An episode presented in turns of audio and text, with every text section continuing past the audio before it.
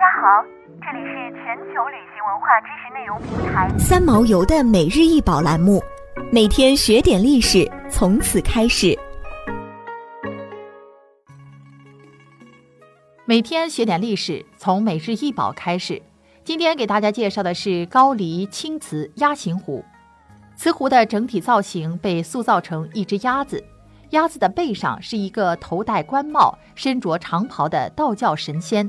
神仙双手捧着一个酒碗，现收藏于芝加哥艺术博物馆。高黎青瓷是高黎王朝瓷器中的代表作，它是受中国唐宋青瓷影响而发展起来的，是贵族物质文化生活的象征。部分上品可与中国宋代汝窑媲美。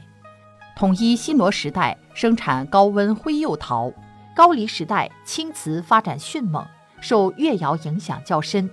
十世纪末期，大量宋瓷输入后，受中国北方汝窑和南方龙泉窑影响最深。高丽青瓷开始呈现深沉的绿玉式格调，刻画花以菊花、唐草为主要装饰纹样，造型以典雅清秀取胜，已不见宋瓷的大胆夸张。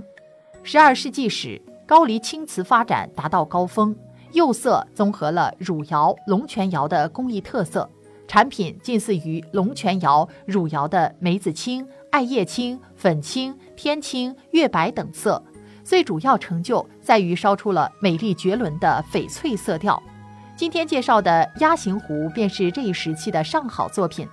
这一时期的青瓷器形薄轻乖巧，与雕刻的牡丹、莲荷、唐草、竹节、水禽等图案纹饰巧妙结合，更显和谐与完美。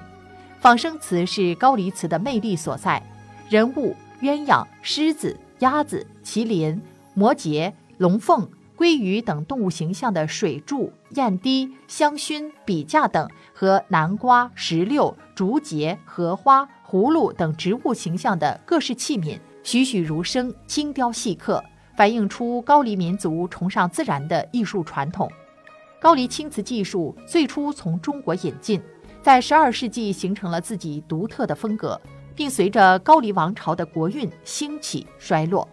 高丽青瓷的代表是康金窑，它由一百八十八个窑口组成，位于韩国全罗南道的港津，背山靠海而建，山脉为青瓷烧制提供了原料和燃料，海港为运输提供了便利，并对中日瓷器贸易中起到了促进作用。